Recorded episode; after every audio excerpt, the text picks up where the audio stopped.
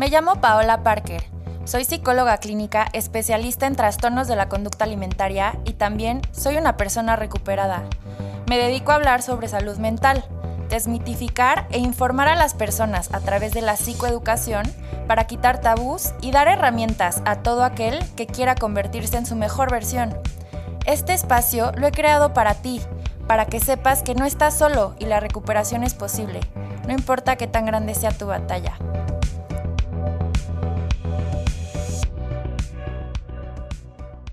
Bienvenidas y bienvenidos a este espacio que es para ti. Hoy está con nosotros la doctora Cipatli Ayuso. Ella es pediatra especialista en nutrición clínica eh, y también está en la clínica de trastornos de la conducta alimentaria del Hospital Ángeles en Valle Oriente, en Monterrey. Yo la conozco porque estamos las dos en el comité de Experts by Experience del, de la Academy for Eating Disorders. Ahí también soy miembro del comité de investigación. Este es mi primer año. La doctora ya tiene más años de experiencia ahí. Y pues obviamente cuando vi que estábamos dos mexicanas, eh, no dudé en ponerme en contacto con ella eh, tenemos pues varias cosas en común, entonces no dudé en invitarla a este espacio porque creo que nos puede aportar muchísimo eh, sobre este tema. Eh, hoy me gustaría que platicáramos no solo de la persona, cómo vive el TCA, sino las personas que rodean a la persona que vive el TCA. ¿Qué podemos hacer? ¿Qué herramientas hay? Como familiar, como amigo, como novio, como novia, cómo puedo acercarme, qué puedo hacer, cómo se interviene. Entonces, bueno, muchas gracias por aceptar mi invitación y bienvenida. ¿Cómo estás? Hola, padrísimo que estemos aquí juntas haciendo esto. Para mí la verdad es que es un honor ver cómo los mexicanos empiezan a representar en instituciones tan importantes como la Academy for Eating Disorders, que durante mucho tiempo había solamente personas de Estados Unidos, uno que otro europeo, pero la verdad es que ver la presencia de mexicanos en un lugar tan importante es padrísimo y pues me encanta estar aquí contigo y lo que podamos aportar y hacer trabajo en equipo es increíble. Muchísimas gracias, para mí es todo un honor tenerte aquí hoy y me gustaría que platicáramos de la importancia de involucrar a la familia en los trastornos de la conducta alimentaria cuando se, se ve un TCA, ya sea en la persona o en, en la familia. ¿Qué se puede hacer? Creo que es un tema importante que no, no se habla mucho eh, y que hace falta muchísima información. Entonces, si nos pudieras compartir tú qué piensas, cómo, cómo, cuál ha sido tu experiencia eh, abordando, trabajando con las familias, con las personas que quieren, que se involucran en esto. Es súper importante. La verdad es que nadie nos enseña cómo debemos de tratar, qué debemos de decir pero el mundo debe de saber que los familiares o las personas cercanas, alguien que tiene un trastorno de conducta alimentaria, terminan siendo herramientas muy importantes y que incluso hacen toda la diferencia en que un paciente tenga una recuperación o una recaída.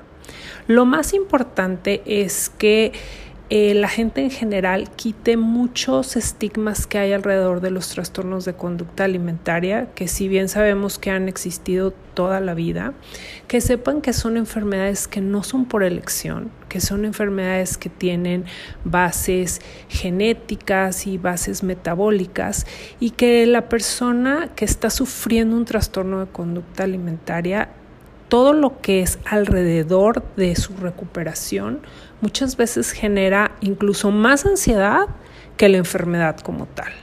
Y saber y ser empáticos, el decir es una persona que tiene una enfermedad y no es este, una persona que decidió o que se obsesionó solamente con cierta dieta o con cierta figura y estar ahí para apoyarlos. Ayudan muchas cosas. Por ejemplo, ayuda mucho que en el momento que la persona se esté alimentando, nosotros como personas que están alrededor de ellos, generarles una especie de distracción, que puede ser desde una plática hasta un juego, porque el momento de la comida es un momento que genera mucha ansiedad en estos pacientes. eh, tratar de evitar todas las pláticas que son alrededor de figuras corporales o incluso muchas veces el hecho de felicitar y decir, oye, te ves muy bien o qué bueno que te comiste todo esto.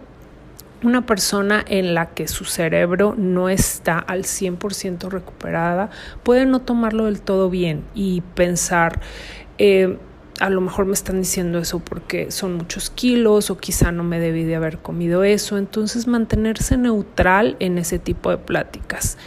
Es importante también el saber que esa persona necesita compañía y que fuera de, de, juzgarlos, tratar de ser empáticos y decir, entiendo que esto te está costando trabajo, pero ¿qué te parece si lo hacemos juntos y terminamos con esto de una buena vez?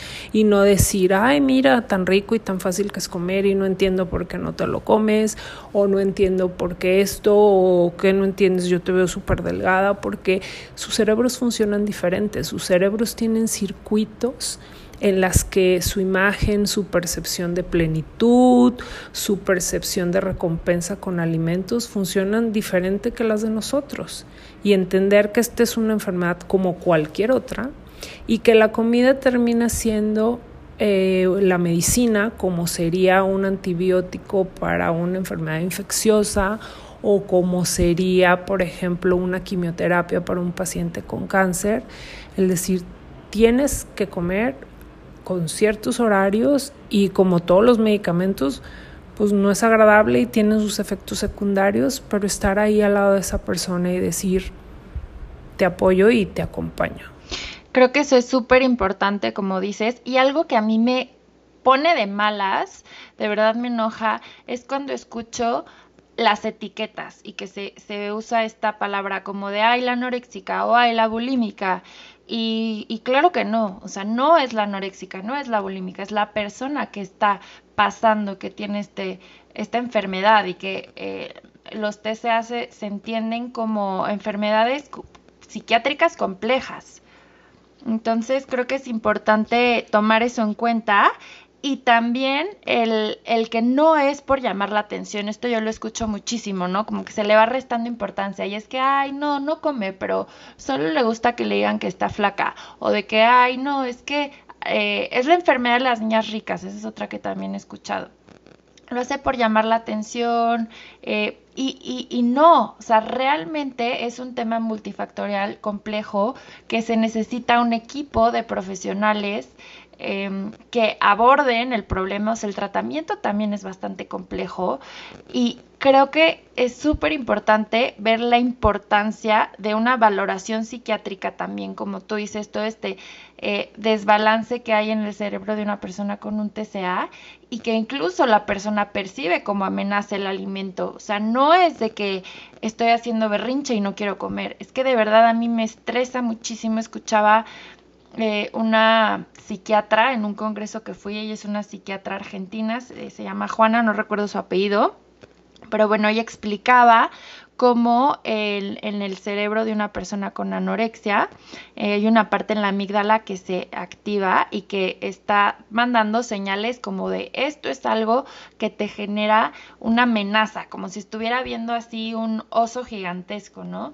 Entonces, no es berrinche, o sea, no es de que, híjole, no quiero comer, o sea, claro que se necesita mm, mucha, una serie de factores que involucran personalidad, que involucran eh, genética, como bien lo dices, que involucran factores sociales, culturales, pero sí hay una parte eh, bioquímica, biológica, orgánica importante eh, que creo que es importante que la familia entienda el trasfondo, que se le explique también la psicoeducación es súper importante porque, pues, pensamos, no, anorexia no come y bulimia vomita y ya, y entonces, pues que deje de vomitar y ya no pasa nada. No, no es así. Es un, es, son patologías, son psicopatologías sumamente complejas y que eh, necesitan atención clínica de especialistas, eso también es importante, no cualquier psicólogo, no cualquier nutriólogo, o sea, creo que sí se necesitan ser profesionales de la salud con experiencia en el tema, eh, porque si no pasa eso, como que se queda en el, ay, bueno, pero pues este es un, está enojada con la mamá, entonces por eso no come, para darle en la torre. La... Sí, tiene que ver la relación con la madre, tiene que ver muchas cosas, pero el tema no se queda ahí, hay que ver, eh, hay que verlo como tal, como la complejidad que es un, TCA y bueno, como ya, ya mencioné, sin, ser, sin tratar de ser repetitiva, pero la importancia de la psicoeducación en este tema para que realmente los familiares o las personas cercanas puedan tratar de comprender lo que la persona está viviendo y que es muy doloroso. Son patologías en las que se sufre mucho. Entonces, creo que es, es muy importante. Súper de acuerdo, Paula. Primero, lo que tú me dices, una persona que tiene una enfermedad o un trastorno de conducta alimentaria no es un anoréxico ni un bulímico, como una persona no es un neumónico, ni un oncológico, ni un diabético. Es una persona con una enfermedad y que se puede recuperar al 100% y que no se vale ponerle una sticker, un, este, una etiqueta y decir ese tipo de nombres que estoy súper de acuerdo contigo que hasta me molesta cuando las escucho. Eh, cuando las personas tienen un trastorno de conducta alimentaria, tienen primero una predisposición genética que hoy por hoy sabemos que está cerca del cromosoma 12, es decir, no todas las personas que tengan una pérdida importante de peso o que empiecen a tener algunas dietas restrictivas pueden desarrollarlo, sino que hay que tener una predisposición genética. Y lo que pasa a nivel del cerebro es que se alteran tres cosas, unas sustancias que se llaman neurotransmisores, específicamente dopamina y serotonina, se alteran unos circuitos a nivel de la amígdala y del área de la corteza frontal que normalmente nos hacen que cuando nosotros tenemos hambre y nos baja el azúcar, decir necesito buscar un alimento y a la hora que recibimos ese alimento relacionarlo con algo agradable o el sabor es muy agradable y sentir cuando ya estamos llenos y decir hasta aquí es suficiente y que todo el acto de comer sea muy agradable. Se ha demostrado en estudios que se hacen con resonancias magnéticas que las personas que tienen estas enfermedades, estos circuitos están alterados y se prenden en la resonancia magnética áreas completamente diferentes que pasarían con una persona sana. Entonces estas personas, para empezar, les cuesta mucho trabajo saber que tienen hambre porque están alterados estos circuitos. Entonces pueden pasar muchas horas sin comer porque realmente no te da hambre. Y cuando te da hambre, el empezar a comer activa ciertas sustancias que normalmente se activan cuando, por ejemplo, una persona está siendo asaltada o cuando una persona está en peligro y lo que quieres hacer es alejarte, irte corriendo de ahí o te paralizas porque tienes mucho miedo o simplemente tratas de evitarlo o pelear de regreso. Y entonces muchas personas tratan de evitar los alimentos porque evitar los alimentos hace que no se sientan todas estas sustancias que se activan cuando estás ante un peligro. Y por eso es que el tratamiento de los trastornos de conducta alimentaria es muy complejo, porque el tratamiento precisamente dispara todas estas sensaciones de alerta que no se dispararían si la persona simplemente evita los alimentos. Y claro que estas enfermedades vienen en todas las tallas. La gente piensa que realmente tienes que tener un índice de masa corporal muy bajo o estar demasiado delgado para decir tiene una enfermedad, pero no es así. El hecho de tener una mala relación con los alimentos o que los alimentos te generen ansiedad o estrés, te habla de que hay algo ahí que no está bien en el tamaño, en el peso y en la edad o en el sexo que eso se presente. Y entre más temprano se traten, tienen mayor posibilidad de recuperación a que si nos esperamos a que realmente se vean con un grado de desnutrición muy importante. Y entre más desnutrido esté ese cerebro, estos circuitos están más y más y más alterados.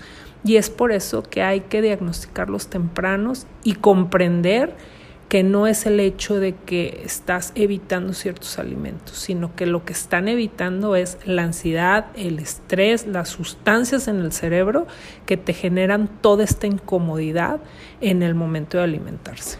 Sí, es súper importante entender justo eso, la parte eh, que creo que aquí viene la importancia de la psicoeducación y quitar estas etiquetas, como decía hace ratito. Algo también que eh, creo que es importante es que, mm, por ejemplo, en una anorexia típica, ¿no? O sea, no, no se necesita estar en un índice de masa corporal muy bajo, en un peso bajo, los TCA se ven en diferentes tipos de cuerpo, en diferentes tipos de peso y pues bueno, es súper importante eh, eh, hablar de esto. Y otra cosa, fíjate que algo con lo que yo me, me, topo mucho, una de las cosas que me cuestan más trabajo, eh, que las personas a, mi alrededor mm, pues se empapen en el tema o que alcancen a entender es el tema de la evaluación psiquiátrica justo por toda esta parte que explicabas, ¿no? Pero a veces parece muy fácil como que no, pues con terapia y ya, ¿no? Cuando si hay un, si hay ahí un tema de eh, distorsión de la imagen corporal, hay que tomar en cuenta también las distorsiones cognitivas, las obsesiones, o sea, aquí vamos a ver que son patologías que se asocian mucho a trastorno obsesivo compulsivo, entonces va a haber una compulsión y obsesión en el pensamiento también. Y entonces, claro que se necesita eh, una evaluación psiquiátrica y se necesita el uso de psicofármacos. En, en una bulimia, el en antidepresivos, inhibidores selectivos en la recaptura de serotonina, específicamente ese grupo de antidepresivos, van a hacer una gran diferencia, porque lo que tú decías hace un rato, ¿no? De los niveles de serotonina y dopamina están alterados. Entonces, este medicamento va a actuar justamente en esas zonas del cerebro y, va, va a restaurar ese equilibrio. También hay que tomar en cuenta que la anorexia, la bulimia o cualquier TCA son trastornos que se ven asociados a otro tipo de patologías eh, o trastornos del estado de ánimo. O sea, va a haber niveles ansiosos altos, eh, niveles depresivos, también puede haber una depresión ahí latente, muy probablemente. Entonces, claro que el uso de antidepresivos y es bien importante porque algo que yo escucho mucho es, no, es que los antidepresivos generan dependencia, no me quiero hacer adicto.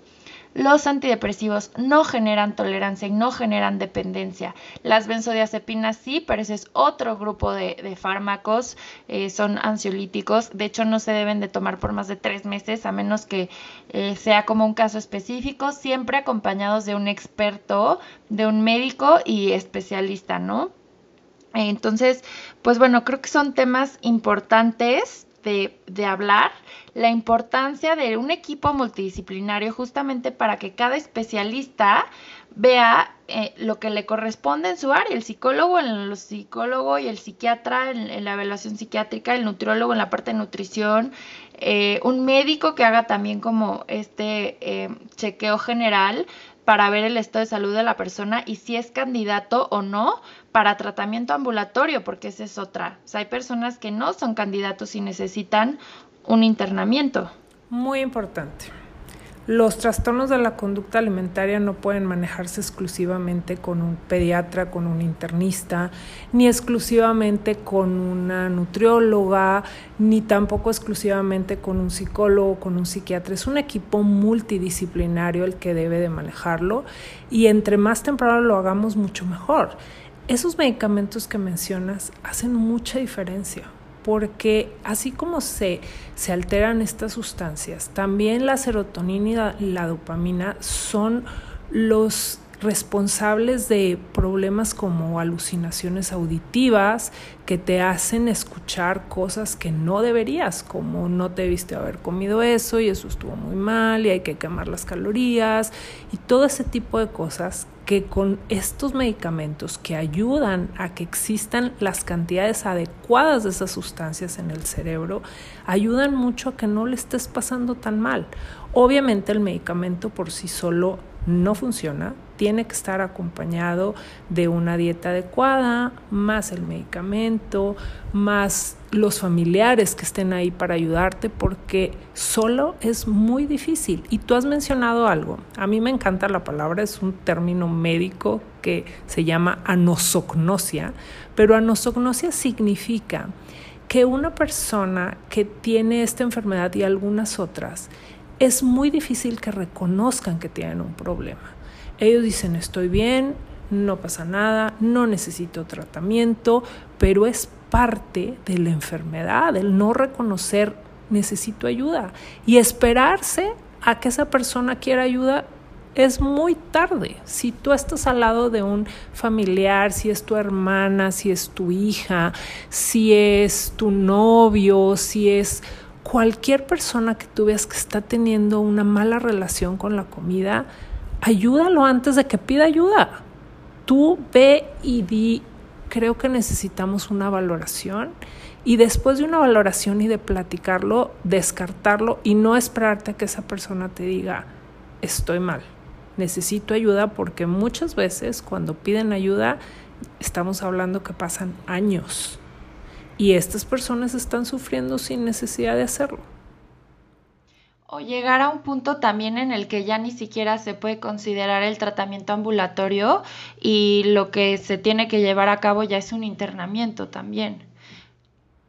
El tratamiento ambulatorio hace toda la diferencia porque muchas veces en el internamiento hay que perder escuela, trabajo, es más complicado y aparte los costos de un tratamiento este, en una clínica hospitalario son carísimos porque aquí en México la mayoría no lo cubren los seguros de gastos médicos. Entonces estás hablando de, de una inversión más o menos fuerte y lo mejor es hacerlo eh, de manera temprana, de manera ambulatoria y si la familia te ayuda, eso es lo que ha demostrado los mejores resultados hoy por hoy. Hoy por hoy, el tratamiento basado en la familia multidisciplinario es lo que da una mejor eh, tanto eh, menos posibilidades de recaídas como una mejor recuperación a largo plazo cuando toda la familia está alrededor y toda la familia está observando y participando y comiendo juntos en familia, en una mesa, incluyendo todos los tipos de alimentos, distrayéndonos en el momento de la comida como se hacía antes, que te sentabas en una mesa y todos platicábamos y se acaba el momento de la comida y te acompaño en el momento que tienes más ansiedad y tomas tus medicamentos. Ese es lo mejor, el mejor camino para una recuperación a largo plazo. Yo recomiendo también que la, digo, todos, ¿no? Si se puede la parte de terapia familiar, pero si no, por lo menos la mamá. Creo que cuando la mamá de la paciente, y digo paciente porque en su mayoría son mujeres, pero también hay hombres, eh, se involucra en el proceso de terapia, es un gran apoyo eh, para, como parte del tratamiento. Y creo que es importante también hacer conciencia de eso porque eh, luego ahí yo batallo, o sea, como que no se le da la importancia y creo que algunas mamás eh, a mí hasta me alucinan, igual dicen, está, qué payasa, o sea, ya la mandó con ginecóloga, ya la mandó al nutriólogo, ya la y ahora quiere que yo vaya a terapia, ¿no? Y como que sí es importante dar, dar hacer conciencia de, de, lo complejo, de lo complicado, de la importancia, por qué se debe de llevar de esta manera un tratamiento, incluso a colegas psicólogos eh, o nutriólogos, porque también yo los nutriólogos siempre les digo que ellos son las personas que van a tener el primer contacto, porque es más fácil que llegue una persona con anorexia, con bulimia, queriendo bajar de peso con un nutriólogo, a que ya llegue con un psicólogo por esta parte que hablamos, que no hay conciencia de enfermedad. Entonces los nutriólogos, yo siempre les hablo, sean súper conscientes, súper cuidadosos, súper éticos también en esta parte de saber referir, saber apoyarse en otros profesionales, identificar cuando hay un caso de, conducta alimentaria de riesgo y, y también ustedes trabajen primero en su relación con la comida. O sea, creo que no te puedes dedicar a, a, la parte de salud mental si no tienes un trabajo personal. Porque imagínate que yo soy nutrióloga y, y, me lleva a una paciente y que ya trae conducta alimentaria de riesgo, ¿no? Y yo le meto esta idea de que los carbohidratos son malos y no puedes comer plátano en la noche porque engorda y es malo. Y toda una bola de ideas que, a ver, yo no sé si está bien o está mal, pero sí sé que eso muy probablemente le va a detonar el TCA a esa paciente. Entonces es súper importante hablar de esto también. Definitivo. Definitivo, una, una consulta nutricional que no es adecuadamente manejada puede condicionar un trastorno de conducta alimentaria. Entonces, no hay alimentos malos. Todos los grupos, todos, carbohidratos, grasas, proteínas, deben de estar incluidos en una dieta. Las dietas de ayuno prolongados o las dietas que solamente incluyen un grupo de alimento, ese es un foco rojo de decir, esto no está bien. Y es bien importante que si las nutriólogas nos están escuchando, el pedirles hagan una valoración completa antes de decir esta lista de alimentos sí, esto está prohibido, esto no se puede comer, hacer una valoración de qué relación tiene esa persona con los alimentos, revisar sus gráficas previas de peso y talla, porque hay personas que genéticamente son personas más grandes y que no tienen por qué tener pesos tan bajos, ni nuestro este, objetivo debe ser de llevarlos a pesos que simplemente no siguen su genética.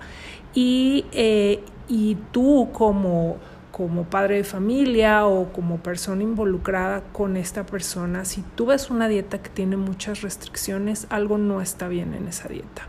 Y, y hay que vigilarlo porque por algo necesitamos esos tres grupos de alimentos, las proteínas para recuperar nuestros tejidos, especialmente para el crecimiento en los niños. Las grasas son súper importantes. Nuestro cerebro eh, principalmente necesita grasas para funcionar de manera adecuada. Nuestro sistema endocrino, todas las glándulas, todas las hormonas son grasa y los carbohidratos tienen que ser la principal aporte de nuestra dieta. Entonces, eso es súper importante. Y el tratamiento en la familia es muy importante también, fuera de culpar a los papás de decir, ay, es que por ustedes llevo un trastorno de conducta alimentaria, al contrario, involucrarlos y decirles, a ver, a lo mejor como familia vamos a mejorar esto y vamos a hacer hábitos de ejercicio más saludables, porque los dos extremos son malos, tanto no hacerlos como hacerlos de forma exagerada y enseñarles a los papás que desde muy pequeños a las niñas especialmente, como tú decías, esto es en todos los géneros, pero se presenta más en las niñas, este, no darles de importancia tanto en cuanto a la apariencia física de su cuerpo, sino decirles, esto que hiciste por un amigo estuvo muy bien hecho y estos valores estuvieron adecuados y no en te voy a felicitar porque bajaste de peso por la fuerza de voluntad que dejaste de comer esto y otro, porque entonces tú estás creando una mente en la que piensa que su valor como mujer está dado en base a su figura o en los alimentos que es capaz de rechazar y eso no va a llevar una conducta saludable porque tú no sabes quién de esas niñas tiene una carga genética, una alteración metabólica o un sistema nervioso que puede llevarlo a desarrollar finalmente un trastorno de conducta alimentaria. Sí, ya eso le sumas ahorita todo el tema de mercadotecnia, de redes sociales, es que tienen acceso a información. Yo estaba, acabo de firmar una petición, creo que ayer o antier, esta semana, de TikTok, que se están haciendo muchos videos como con tips pro Ana, como se veía cuando yo era adolescente.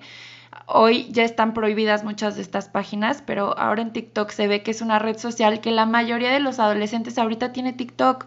Entonces, creo que es, es esta parte de darle la importancia y lo que hablamos de, de como familiar o como persona cercana, cómo poder apoyar, creo que no se puede hablar de, del involucramiento de la familia sin hablar cuáles son estos factores que más se ven, que comparten, a ver, voy a reformular, como los factores familiares que más se comparten en eh, pues vamos a decir familias TCA, porque al final si se ve desde lo sistémico, la persona que está manifestando el TCA es el síntoma, ¿no? Pero eh, como hay algo en, todo el sistema que es lo que hay que, hay, que, hay que ver, hay que cambiar. Y yo lo que he observado mucho es alexitimia, es esta incapacidad de expresar emociones. Entonces también creo que es importante el que se, se enseñe desde las escuelas, que se meta... en materias así tal cual de inteligencia emocional, que sí se le dé mucha más importancia a la parte de identificar emociones. Tengo pacientes que me dicen, es que siento algo, pero no sé qué es. No saben diferenciar entre enojo, o todo es enojo o todo es ansiedad. Y también por eso creo que hay tanta gente ansiosa, pero en verdad, o bueno, con ansiedad, y no es que sea ansiedad, es que no saben diferenciar entre enojo y frustración. Y entonces lo que digo es, ay, tengo ansiedad. Entonces creo que también es muy importante hablar de esta parte de las emociones y que se aprende desde casa. Claro, y saber decir, está bien que estés enojado, lo que no está bien es que dentro de tu enojo lastimes a otra persona. Está bien que estés triste, pero no se vale que dentro de tu tristeza te lastimes a ti mismo. Está bien estar contento, está bien estar eufórico, pero trabajarlo desde muy pequeñito, sino decir, no llores, no digas eso, no te enojes, porque no, se vale y hay que ponerles el nombre que es y desde muy pequeñito saber expresarlo y no tratar de por otro lado o por otra parte tratar de borrar o de evitar ese sentimiento, sino hay que sacarlo y estoy de acuerdo contigo que debe haber algo de, de manejo de inteligencia emocional desde, desde muy pequeñitos. Eso nos ayudaría. Hay muchas, muchas enfermedades este, de tipo psiquiátricas, de tipo neurológicas, que afortunadamente hoy la gente es más abierta en hablar de ellos, pero más ahora que estamos viviendo una pandemia, que estamos más encerrados, es cuando nos empezamos a dar cuenta que tenemos depresión, que tenemos ansiedad, que tenemos un trastorno de conducta alimentaria y hay que darle para adelante. Agarra las herramientas. ¿Qué son las herramientas? Tu equipo de trabajo es tu herramienta más importante. No tengas miedo, como dice Paola, si te dicen ahora hay que ver al ginecólogo y ahora necesitamos ver este, al gastroenterólogo y ahora nos toca este, una cita con el psicólogo y ahora hay que checar las vacunas con el pediatra porque al final de cuentas el tratamiento multidisciplinario es el que va a tratar, va a tener los mejores resultados y decir necesito terapia psicológica y medicamento psiquiátrico, adelante. Vamos a darle. Otra herramienta es estar informado y estar informado de los lugares adecuados. Si tú quieres saber de una enfermedad psiquiátrica, pregúntale al psiquiatra, métete a la página oficial, no escuches lo que digan en redes sociales, la vecina que no estudió medicina, el compadre que es ingeniero. Al ingeniero vamos a preguntarle lo de ingeniería y al arquitecto lo de arquitectura y entonces realmente tener las fuentes adecuadas para decir estoy con los expertos y de ellos es con los que vamos a aprender. Y la tercera es este, acompañarlos, entender que esto es una enfermedad y no dejarlos solos y decir, vamos juntos como familia a salir de esta enfermedad y no decir, es tu enfermedad, es tu problema, sal adelante porque así no es. Quisiera agregar dos cosas muy importantes. Uno, también hacer conciencia de que es difícil, diría yo, o por lo menos así ha sido mi experiencia, encontrar un TCA puro, porque son enfermedades que hay mucha conmorbilidad con otros trastornos, sobre todo del estado de ánimo, ansiedad, depresión o de tipo trastorno de personalidad, ¿no? Como trastorno límite de la personalidad o de, de, personalidad dependiente. Entonces, es el TOC, claro, sí, trastorno obsesivo completamente. Entonces, creo que a eso, o sea, se le va sumando y si no lo atendemos, eh, o sea, es, muy complejo por esa parte, porque no solo es el TCA, es también la parte de los pensamientos obsesivos, y es la parte de la ansiedad, y es la parte de la depresión. también por eso la importancia ahí de la valoración psiquiátrica, creo. Y ahí, Paola, estoy de acuerdo contigo que para que te encuentres una enfermedad pura es porque esa enfermedad ya está muy avanzada. Yo, para que reúnen todos los criterios del DSM5, DSM5 es un, es un manual de psiquiatría que dice específicamente cuántos puntos tienes que tener para diagnosticarlo, es porque ya vas tarde, porque esa persona ya tiene años y juntó todos los criterios. Y por eso me encanta que en la última edición agregaron la, la, por ejemplo, la anorexia atípica, que significa que no tienes que juntar todos los criterios, o quitaron algunas cosas como, como la menorrea, que es la falta de menstruación, porque muchas veces no tienes que estar tan grave para tenerlo. Y eso te ayuda a diagnosticarlos temprano y no cuando ya están muy difíciles de tratar o de recuperar, no imposible, pero es más complicado.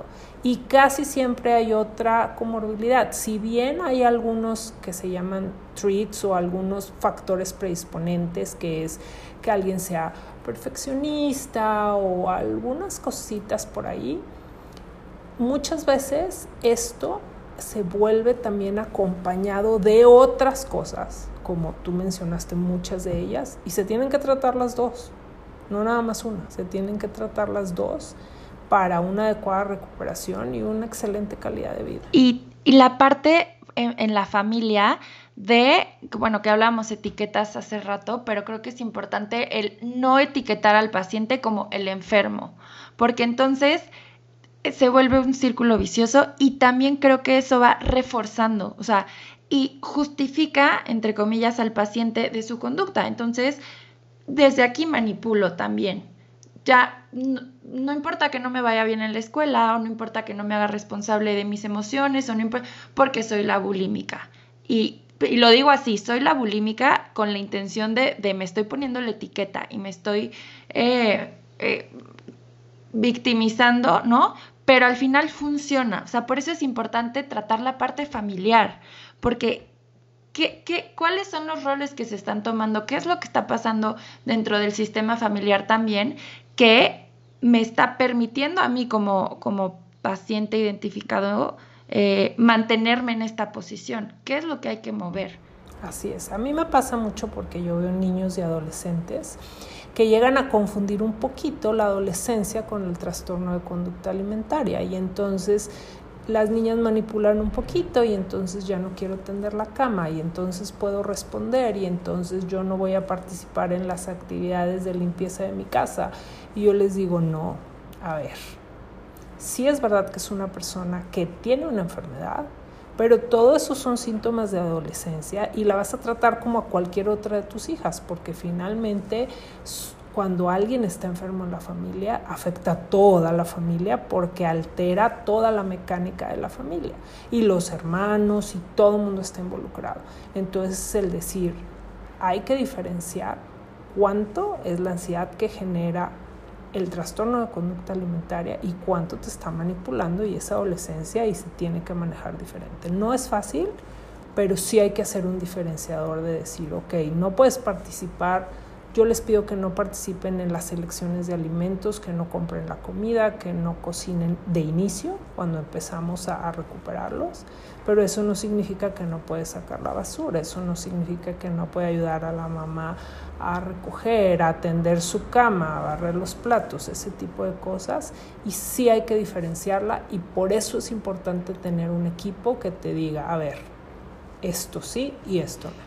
Y cuando creo que es más complicado cuando son, bueno, en mi experiencia sí lo he vivido, porque cuando son adolescentes, yo no trabajo con niños, con adolescentes, sí. Cuando son adolescentes se involucran mucho más los papás, pero cuando ya son adultos, pero que son adultos jóvenes que viven con sus papás, entonces creo que ahí es un poco más complejo porque hasta que yo lo que hago es, si ve con sus papás, sigo involucrando a los papás a final de cuenta, a final de cuentas, porque es lo mismo, o sea, el sistema sigue siendo igual, pero sí creo que es más complejo porque entonces la persona ya es adulto, ya puede tomar sus decisiones, em, como que creo que ese sería un, pues una, no complicación, no es la palabra, es un reto a lo que, a lo que nos enfrentamos, ¿no? Así es. Nosotros lo que hacemos es que hacemos contratos en donde el adulto que vive en casa pero que es dependiente económicamente de los papás o que ellos les dan el celular, el coche, viven en la misma casa, les pagan la universidad o cualquier cosa, se hacen contratos en las que si la paciente no coopera, es decir, no va a sus citas, no cumple con la dieta como debe de ser, no permite que los papás revisen el historial médico con, con el equipo, entonces empiezan a perder los privilegios que tienen de vivir en casa, que si bien son mayores de edad, siguen siendo dependientes de los papás y nos ayuda mucho porque simplemente se incumple algo del contrato y en automático se empiezan a perder privilegios. Claro, genera conflicto, por supuesto que genera conflicto, pero es algo que se habla desde el inicio del tratamiento y de alguna manera nos sirve. Y esta parte de los privilegios creo que también es importante, por ejemplo, lo del ejercicio, eh, que en pacientes con un TCA activo, sí, el ejercicio, obviamente después de una valoración médica y todo, pero se, se, tiene que, y lo digo entre comillas, ganar, porque van a ser pacientes que van a querer hacer ejercicio todo el tiempo y esto es un factor que, que pues es un síntoma, es un factor que está manteniendo el, el, la patología. Entonces creo que es importante es complicado porque a ver hasta qué punto también necesitan el ejercicio para porque es sano y para endorfinas y por, pero hasta qué punto está usando el ejercicio también como eh, método de compensatorio como parte de los síntomas obsesivos pensamientos obsesivos. Entonces creo que sí se tiene que llevar también un orden en eso no y ok puedes hacer ejercicio perdón puedes hacer ejercicio pues siempre y cuando comas tus equivalentes o, o sea, ¿cómo, cómo, cómo manejar eso es complicado? Es un tema complicadísimo, tanto que todos los congresos a los que yo he ido, nacionales o internacionales, es un capítulo completo. Deportes y trastornos de conducta alimentaria, porque es muy difícil. Eh, muchas veces puede cambiar a una ortorexia que es la obsesión por hacer ejercicio y entonces comen, pero luego hacen ejercicio para purgar o compensar o quemar las calorías que se adquirieron y eso da un poquito de, de paz mental pensando ahorita voy a quemar todo lo que me acabo de comer. Y como tú dices, es algo que se tiene que ganar y entonces se ponen no nada más... Eh, ciertos eh, metas de decir a partir de este peso puedes hacerlo siempre y cuando lo mantengas y se pide que se compense inmediatamente después de hacer ejercicio. Por ejemplo, terminas de jugar un partido de básquet y terminando te tomas un licuado de proteínas o terminas de hacer esta actividad física y en cuanto termines tienes que comerte un snack que es entre 300 y 500 calorías. Y si no se cumplen ese tipo de, situaciones, entonces el ejercicio tiene que cancelarse por completo, porque aparte muchas de estas personas eh, escogen actividades físicas extenuantes o incluso competitivas. Entonces necesitas, necesitas frenar un poquito y es bien complicado manejarlo porque te puede llevar a recaídas muy fácil. Oye, nada más, se me hace que ahí fue un pequeño lapsus de ortorexia. Se me hace que estabas pensando en vigorexia, ¿no? La ortorexia es la obsesión por los alimentos saludables. Sí, perdón, sí, sí. Digo, las dos se pueden presentar, pero a la hora, ahorita estoy, estaba hablando de, de, de la vigorexia, perdón. Y lo que hablábamos de que es el trastorno puro, también algo que se ve mucho es que igual empieza con una anorexia restrictiva, se pasa a anorexia purgativa, de ahí se empieza a presentar la bulimia y luego, ¿no? Como que también va migrando el, trastorno. Por eso la importancia de la detección temprana, el tratamiento adecuado, para que, porque creo que mientras más se va, eh, pues sí, como pasando de uno a otro, también pues más difícil, porque entonces ya tengo más herramientas entre, comillas para controlar mi peso o para lidiar con mi ansiedad o para no enfocarme en eso que me está generando dolor. Entonces ya no solo no comer, ya es, ah, bueno, ya vi que no puedo comer y después como y puedo vomitar. Y después, pues, si me explico, entonces como que se va haciendo más grande la bolita de nieve. Definitivo. Yo les digo a los papás, no tengas miedo de quitarle la actividad física es que se va a poner más, más depresivo, va a estar más triste, no porque ahorita tiene que parar.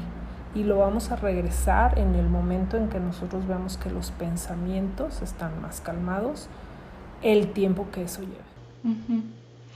Pues muchísimas gracias. Creo que nos das información valiosísima. Para mí es súper importante tener a profesionales y expertos en el tema como tú que me ayuden a generar conciencia, hablar de estos temas en sí en las personas que, que, están pasando por algo, porque tú que me estás escuchando eh, y que me acompañas en esto, eh, sabes que, ese es mi objetivo al final lograr hacer conciencia y que las personas se identifiquen, pero creo que también las familias, las personas que nos quieren, las personas que, que están involucradas a fin de cuentas y es súper importante también validar, también tienen miedo, también no saben ni qué hacer y a veces por querer ayudar, sin querer terminan haciendo cosas que, que igual y refuerzan el síntoma y entonces, pero no lo hacen porque por, por, malvados, ¿no? O sea, al contrario, lo hacen desde un lugar de muchísimo miedo y creo que la información es gran parte de, del proceso de, de, recuperación. Entonces, te agradezco muchísimo por tu tiempo, por todo lo que nos aportaste en este episodio y me encantaría si nos puedes dejar tus redes sociales o algún correo para las personas que nos escuchan si alguien se quisiera contactar contigo. Claro que sí. No, Paula, yo estoy en Monterrey y mi correo es así como mi nombre, es un nombre complicado, Cipatli, las dos con y latina, y luego al final una M y una D, arroba yahoo.com. Y me encuentras como Cipatli MD en cualquiera de las redes sociales. Este, encantados de poderlos ayudar. Me encanta lo que haces porque la verdad es que lo que necesitamos es que la gente los conozca, que rompa los estigmas, que se atreva a hablar de esto y a, y a veces desaprender algo que aprendimos mucho tiempo o que o algo que ya tenemos en la mente es mucho más difícil que aprender algo nuevo y entonces es un trabajo complicado el decirle a la gente todo lo que siempre pensaste que eran estas enfermedades no lo son y qué padre que tengas esta fuente para que la gente escuche y que sepa lo que son y gracias por tenerme aquí, me encantó. Muchísimas gracias a ti, gracias a Local Agencia, gracias a Radio 11 y gracias a ti que me estás escuchando. Acuérdate de seguirme en mis redes sociales, me encuentras en Instagram como arroba psicoparker, sabes que me puedes escribir, cualquier duda que tengas te la respondo y nos vemos el próximo jueves en otro episodio de Te Identificas. ¿Te identificas? Yo te acompaño.